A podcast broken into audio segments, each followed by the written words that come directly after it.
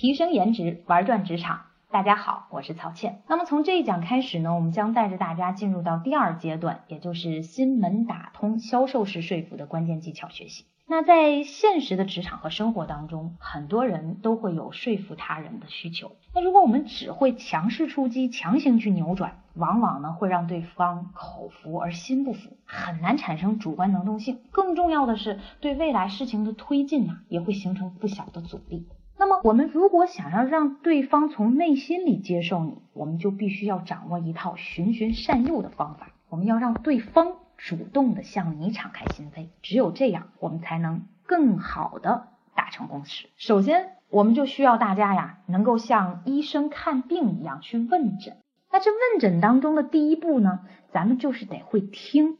所以，说服别人的一个最好的方法，就是用你的耳朵听听他们在讲什么。在现实的诱导别人的诉求、挖掘内心的时候，我们都知道，对于那些夸夸其谈、口若悬悬河的人来讲，我们比较好找到他内心的这些诉求的点。但是呢，往往对于沉默回避型的、暴力抵抗型的人啊，我们往往就会束手无策，甚至于呢，我们要想让他们去开诚布公的跟自己交流观点，就变得很难。但是如果我们不能够实现这一点呢，我们又往往解决不了问题。所以今天我们要教给大家一个崭新的工具，这个工具当中将有四种技巧，分别是询问观点、确认感受、重新描述以及主动引导。我们将通过这样一个行为方式的模型，帮助对方呢去营造安全感，鼓励对方道出他的行为动机。首先，我们来看这样一个案例，在过去几个月以来呀。你就发现呢，你的女儿露露，她一直在跟一个小混混约会。然后刚认识对方几个星期，你就发现啊，你女儿的衣着打扮就开始让你非常的皱眉头，并且她一开口讲话就是满嘴的脏话。然后你每次想要跟她谈一谈最近的变化的时候，她也总是对你大吼大叫的，出口不逊，然后就会一头钻进自己的房间生闷气，一连几个小时都不出来。这一天呢？你刚好看见她和她那个令你反胃的男朋友约会回来啊，她男朋友送她回家，然后你就当着她男朋友的面一把把她拉进屋里，并且把大门锁了个严严实实，声音非常大。以后你不要再跟这种小混混交往，你为什么要在这种人身上浪费时间？你看见你的女儿露露呢，也很生气，你怎么可以让我这么出丑？我好不容易有人喜欢你，这下人家再也不搭理我了，我恨死你了。说完，他把门关上了，重重的随着一声关门的声音，还伴随着女儿大声的对你的一种回应：“我的生活全被你毁了。”这个时候，就剩你一个人呆呆的坐在客厅里，你也不知道该怎么办才好，你的思绪变得越来越混乱，你真的不敢想象露露和那个小混混交往下去，结果会是怎么样的。但是呢，为刚才女儿的非常激烈的言辞，你也感觉到很伤心。你开始慢慢的意识到，你们母女之间的这种关系正在跌入一个失控的深渊。面对这样一种暴力抵抗的说话对象，我们其实呢就可以运用上刚才我们教的工具方法。但是首先呢，你要问问自己，我自己的真实目的到底是什么？因为在思索这个问题的过程当中，我们说我们也要调整自己的动机。如果你还是带着要去控制女儿，或者是捍卫自己的自尊的话啊，那么结果呢又是可想而知的。那现在呢，你要关注的就是一个让人积极的、有影响力的一个目标，那就是我想了解女儿的感受，我想要和她形成良好的这种母女关系，并且帮助她做出让自己感到快乐的选择。好，那就让我们用这四种技巧来梳理一下吧。第一步。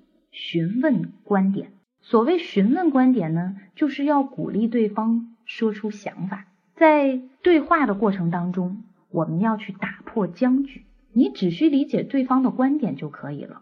当我们表现出真正的对对方兴趣的时候，那么对方呢就不会迫于压力而陷入这种沉默或者是暴力里面了。所以我们要做到的。就是不强迫对方接受你的观点，而是鼓励对方说出他们的看法，这样我们才能把我们的对话走向正轨。那么常见的鼓励性的话语呢，就包括发生什么事儿啦，我想听听你对这件事情的看法。如果你有不同的观点，可以直接告诉我，以及别担心你的想法和我不一致，我很愿意了解你的想法。类似的第二个技巧叫做确认感受。如果呢，我们直接询问没有办法让对方开口，那么你可以通过确认感受的方法来营造更多的安全感。那么在使用这种方法的时候呢，我们通常要学会客观的描述在对方行为模式当中观察到的一些细节，然后鼓励对方对此进行讨论。在确认对方感受的时候，我们应当扮演的是镜子的角色，去描述他们的外在表现或者是行为。比如说啊，呃，对方说没事儿，我很好，但其实呢，说话人这时候的表情和语气表明他其实是在生气，因为呢，他皱着眉，焦虑的四处张望，然后脚呢也不耐烦的踢来踢去，所以这个时候在他的语气和体态当中是有隐含的一种情绪的。啊，我们会发现他表达的内容心口不一，所以我们就可以用确认感受的方法来了解对方。真的吗？从你说话的方式来看，好像感觉并不好。那么这样做的好处呢，就是我们可以对对方表现出应该有的一种尊重和关注。那类似的确认感受的例子还有，你好像对我很生气，或者说看起来和他理论有点紧张，你确定要这样吗？第三种，重新描述，询问观点和确认感受，的确能帮助你。去部分了解对方的想法，但是如果呢，我们要意识到对方为什么会出现这种特定感受的时候，你就可以通过重复对方表达的方式来为他营造更大的安全感。但是我们说重复呢，并不是指一字不差的把对方的话重新去说一遍，而是用你自己的语言啊去说明自己了解的内容。例如，好吧，你看看我的理解是否正确。你感觉到紧张，是因为我对你的衣着的方式表达了看法，是让你感觉到我太专制，是这样吗？那么这里面我们要提示大家的是，和确认感受一样，重新描述这个技巧的关键也在于你必须在陈述的时候呢，要保持冷静镇定。第四种技巧，主动引导。有些时候呢，尽管对方愿意袒露心声，但你能感觉到。他们还是缺乏安全感的。那遇到这种情况，你就应该使用主动引导的技巧了。所谓主动引导，就是要让对方做出积极响应。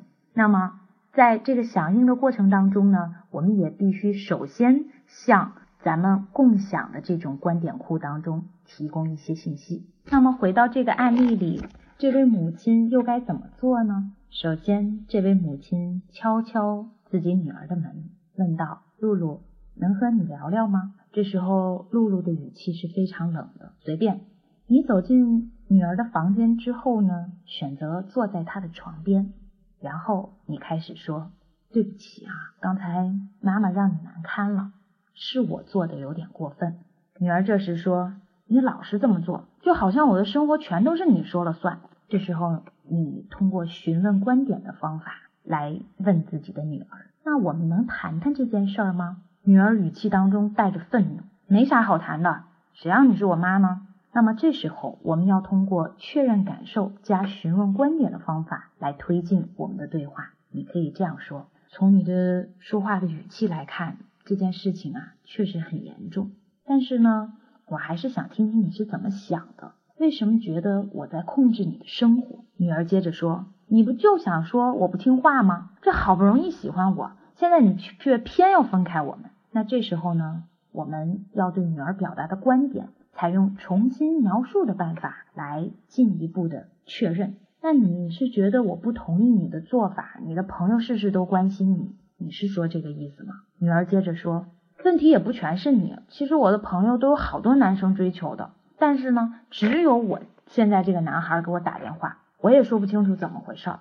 那这时候母亲就说：“哦，我明白了，你的意思是说别人都有男生关注，但是你没有。那这件事情呢，让你很烦恼，对吧？其实要是我的话，我也会产生这种感觉。我们再采用一种重新描述的办法。接下来呢，女儿就说：那你还让我在他面前出丑？那我们这时候就要采取主动引导了。你可以这样说：亲爱的，你看我的想法对不对？”你穿成这样和不同的朋友出去玩，是因为你觉得你没法从男生那里、从父母那里或是其他人那里得到关注和重视，是吗？这个时候，我们发现女儿坐在椅子上，沉默了许久，慢慢的流下了眼泪。为什么我这么难看呢？我很努力的在改变着自己的外观，可不知道大家有没有发现，其实对话已经从这里开始进入到了正题。母女两人也可以开始讨论真正的问题，让彼此的观点也更加了解了。其实我们在讲话的过程当中，我们就可以通过询问观点、确认感受、重新描述、主动引导的方法，用一种剥洋葱的方式，层层深入，达到你想要了解的内容，并且能够诱导对方说出自己的想法。同样。当我们在职场当中碰到类似的问题的时候，我们也可以通过这四种技巧来帮助你更好的了解对方的动机，尤其是对于那些沉默型和暴力型的人，我们能够更好的帮助双方敞开心扉，愿意说出自己的真实想法。如何问得清楚？如何通过提问？获得你想要的任何的信息。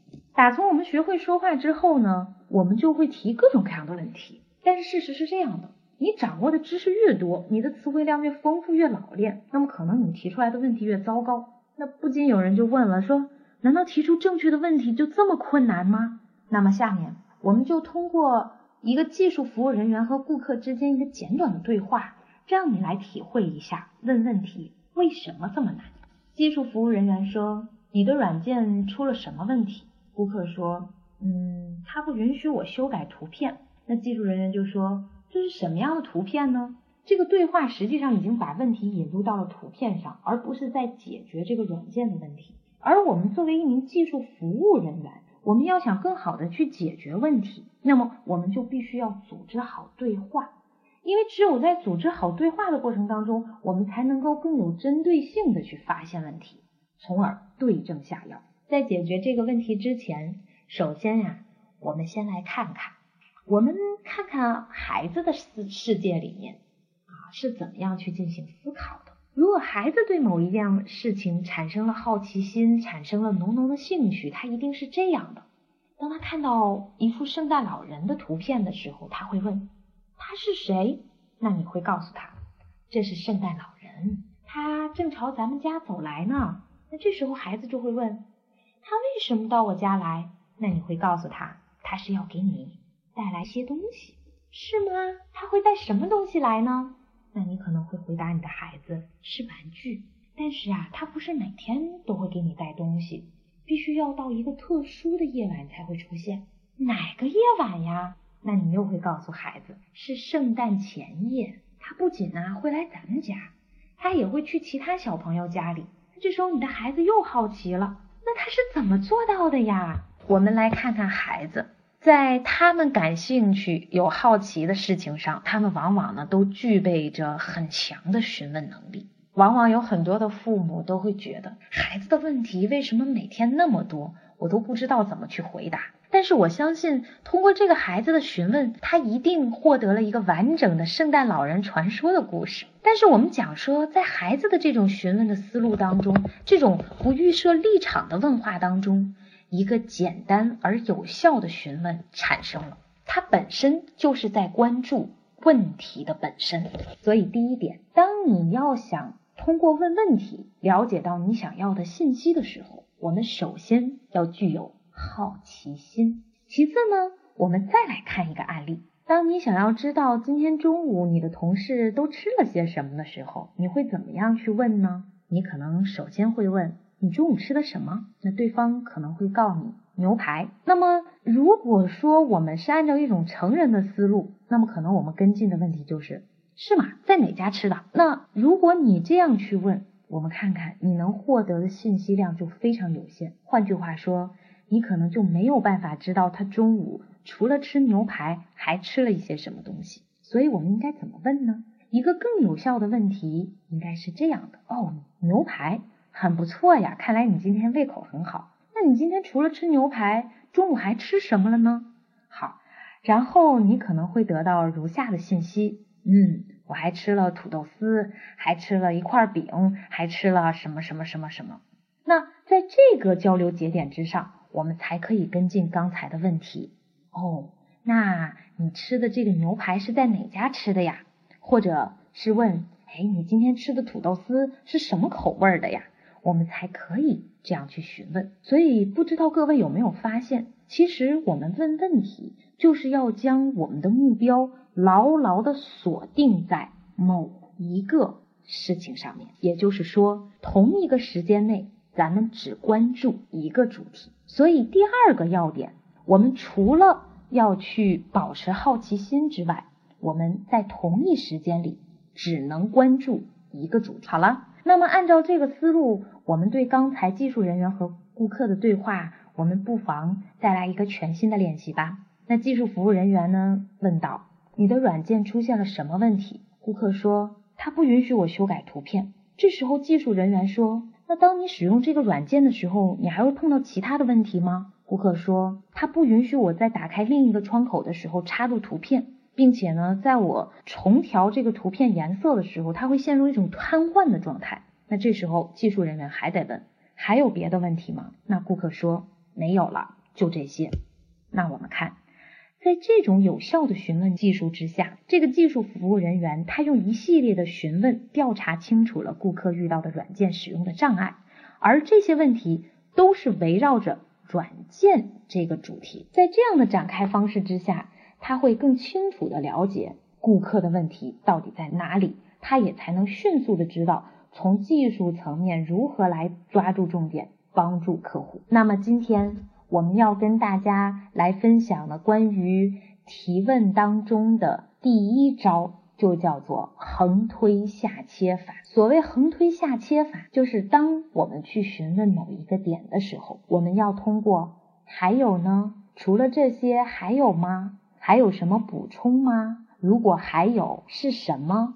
这样诸如此类的问题，先横向的针对某一个问题点去展开，然后我们再选取其中的某一个点去具体的纵深性的提问，那么效果就会更好了。提问的第二个特点是，我们要思考一下如何能够直接的、无偏见的提出问题。因为在许多情况之下呀，人们在提问的时候难免会裹夹着一些偏见，有的时候呢，这种偏见可能会成为提问当中的重要的组成部分。比如大家来看一下下面这个对话案例：假设在下班的时候呢，你发现你的同事公文包里有公司的软件，如果你这么问，为什么软件在你的公文包里？难道你是要把它带回家吗？或者你直接干脆就说你是要偷公司的软件吗？那我想，接下来你一定没有办法进入到一个好好对话的状态里。但是如果我们要是说如下的这样一些话，首先你说，我发现你的公文包里有公司的软件，是啊，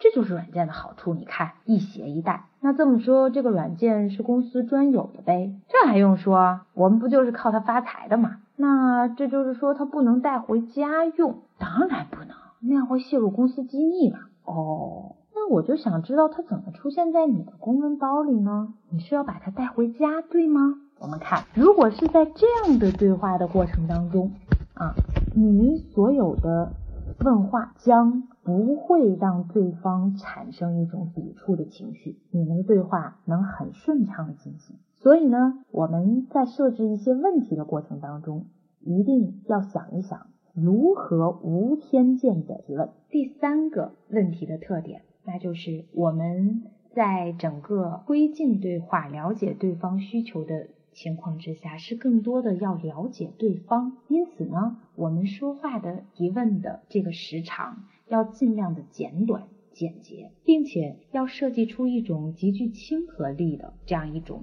语气啊方式，为接下来。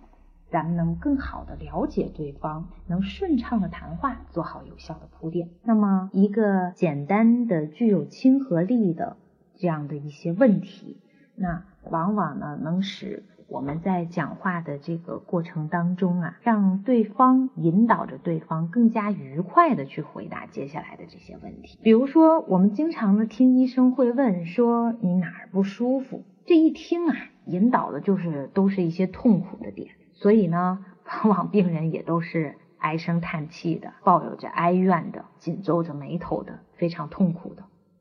但是如果呢，医生要是换一种问法，说我们先来谈谈你的用药史吧，你平时都用过哪些药啊？那可能，如果我们用这种开场的话，对方呢他会更易于去进入到咱们谈话的内容里面去。那么像这样的一种问题的设置，我们把它叫做框架型的结构。所以你的问题是会引起对方一连串好的回答，还是引导对方进入一个无效的回答？那么这个很大程度上都取决于你的技巧和策略。所以呢，我们在。呃，问题的设置上面简单，具有亲和力，能让对方积极愉快的去回答是非常重要的。在了解了问题的三个特性之后，我们呢要跟大家来总结性的讲一讲五种好问题。我们将通过举例子的方式来让大家了解直接型、控制型、重复型、总结型和非稳定型问题这五种好的问题。是怎么样在我们讲话的过程当中推进的？首先，咱们先来说这个直接型问题。其实这就是提出一个简单的问题，基本上呢，呃，是基于正常的逻辑进行询问的。比如说，他是谁？他在什么时间？他具体是什么？他在哪儿？为什么？怎么做？啊，类似于像这样的一些问题，五 W E H 的方法去进行提问，那么这就是直接型的问题。第二种。控制型问题，控制型问题就是当你提出一个问题的时候，其实你已经知晓它的答案了。那么之所以呢，你要再一次的提出这个问题，那是为了进一步测试对方是否在说谎、掩饰或者是否集中注意力的一种手段。那么下面呢，我们也来看一个例子。你正在推销一个数据库产品，这个数据库产品呢，价格昂贵。有来自高级专家的分析助力，以及不同于其他平台的一个卓越的操作这样一个价值，当然也充满了市场前景。然而令人失望的是，你怀疑目前正讨论的订购计划啊，并不能满足你的呃销售的预期。那么带着这些怀疑呢，你想从客户那里去获得更多信息，改善你的订购的策略。于是呢，你对客户提出如下的问题：你已经知道该产品的大致状况，请问还有什么需求？那客户就说，我们需要对该数据库提供不间断的服务，给我们的客户提供有竞争力的信息，以帮助他们执行计划、安排策略和实现目标。那这时候你就问，还有其他需求吗？客户说，就是这些，这其实已经足够了，能做到这些已实属难得。那这个时候呢，我们要通过第一个控制性的问题来了解对方。你为什么认为这对你而言是一个最好的数据库？对方回答：声誉。我相信所有人都知道，围绕这个数据库有很多优秀的专家都参与了开发工作。那么这时候你问，你考虑过其他数据库吗？实际上这也是一个控制性的问题。那对方答：没有。我相信你们的数据库是最出色的。接下来可以继续去问对方，那么你什么时候想启动这个订购计划呢？客户说立刻，所以你可以为我们开通二十四小时的免费系统试用权限吗？我们最迟明天会做出决定。这时候你继续问，那么你熟悉该数据库的操作吗？对方说，我非常清楚，因为去年呢我就使用过这个系统了。在这里我们出现了一个危险的信号，因为对方呢已经非常清楚该系统的操作，那为什么他还要二十四小时的试用？也就是说，这里面存在一种可能，这种可能就是对方并没有付款的意图。而只是为了他的员工要争取到这二十四小时免费试用的一个机会，所以在这个关键时刻里，你应该继续跟进你的问题，以控制整个局面。那么你可以这样说：这个数据库系统呢适合你们，我非常高兴。不过呢，我需要你的信用账户来填写一些基本的信息啊，并且呢，在明天免费试用结束之后，我们要从中扣除该数据库的费用。那么通过这样一个问题。你可以探知对方到底有没有意愿订购你的数据库。那么，如果对方回答“谢谢你，我们将讨论一下这个问题”，或者“稍等，我们一会儿回来回复你”，那其实不管结果怎么样，你已经控制了这场交易，并且争取到结果向有毅力以你的方向去发展。那么，即使最终客户不会订购，你也不会多浪费二十四小时的宝贵时间和期待。所以，我们在谈话的过程当中，通过这种控制性的问题，其实更多的是在控制和推进谈话的过程本身。下面我们来看重复型的问题。其实重复性的问题呢，就是用多种不同的方式去询问同一个问题，然后去逼近事实的真相。如果呢，我们想要确认啊，部队里头这个一排这个士兵究竟是多少个人，我们可以呢通过不同的这种询问方式。那第一种说，你若是按照某种方式啊进行排列，那么你这个部队里面第一排有多少士兵？对方回答你二十二位，然后我们还可以从另外一个角度去问，说那你第一排里共有多少支某某型号的这个步枪呢？那最后人家回答你还是二十二只。那我们看到，我们通过不同的这个方法啊，其实呢了解到这个数目都是一样的，所以我们通过这样的一些重复性的问题，可能会同时揭露出一些不一致的。或者是值得怀疑的信息。下面我们来看第四个总结型问题，也就是说，你询问的一个问题，但是这个问题呢，同时又包含了一些总结性的信息。啊，通过这样的总结，我们来重新审视这个问题，以获得对方更加明确的回答。举个例子，你正在销售各种类型的汽车啊，包括双门跑车、豪华型的汽车。那这时候呢，有一对年轻的夫妇走进了 4S 店，他要求试驾一辆豪华型的汽车。那么这时候你就问，您开车的主要用途是什么？女士说，上下班通勤的时候使用。我们两个上班在同一栋大楼里。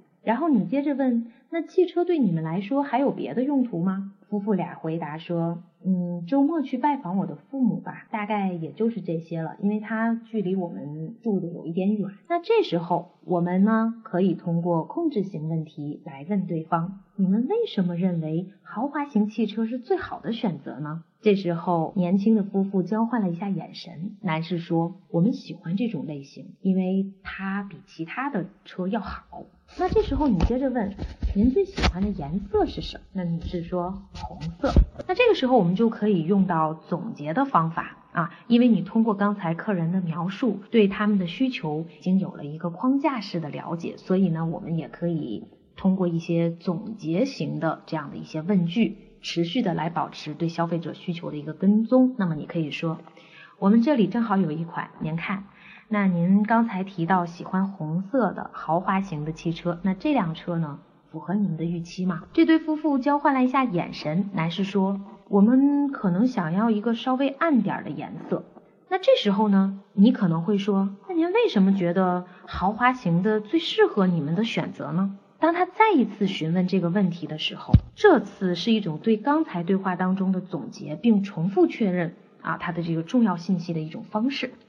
那么你想要知道的是，他们是否比较关注汽车的外表，还是价格？这个是认为贵的就会好呢，还是因为他们没有其他的经验？所以在你的第一个问题里面，你是否意识到有些让他们感到厌恶的汽车的类型或者是特征？对方说：“我爸爸说，这种类型的汽车跑在路上才是最安全的。”那我们看到啊。对于这样一个总结型问题的回答呢，实际上确认了他们的确是想要这样一辆汽车，而不仅仅是看中了他们的外观。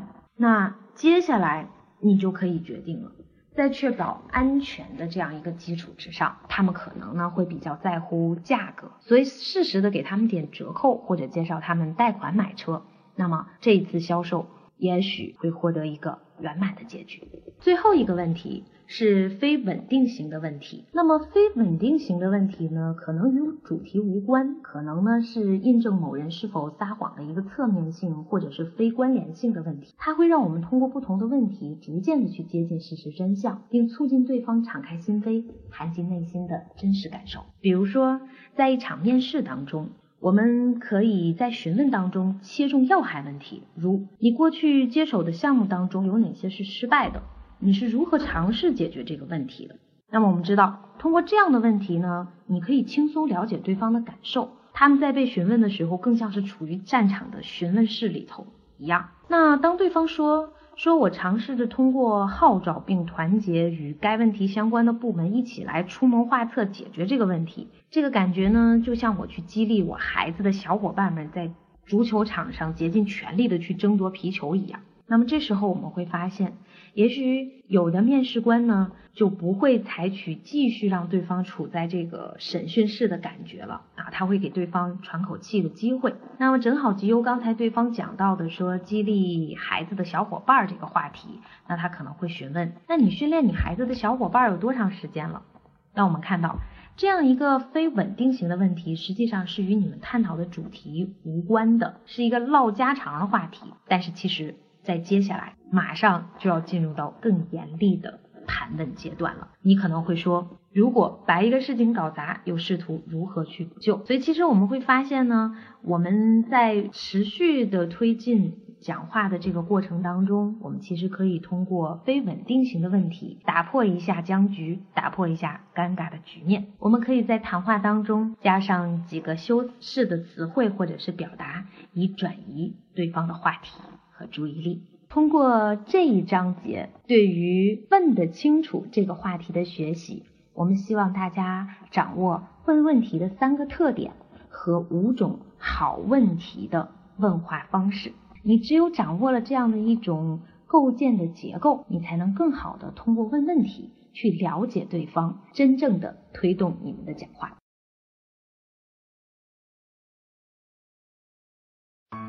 领取官网赠送资料，微信 a 三二三六八七六六四零。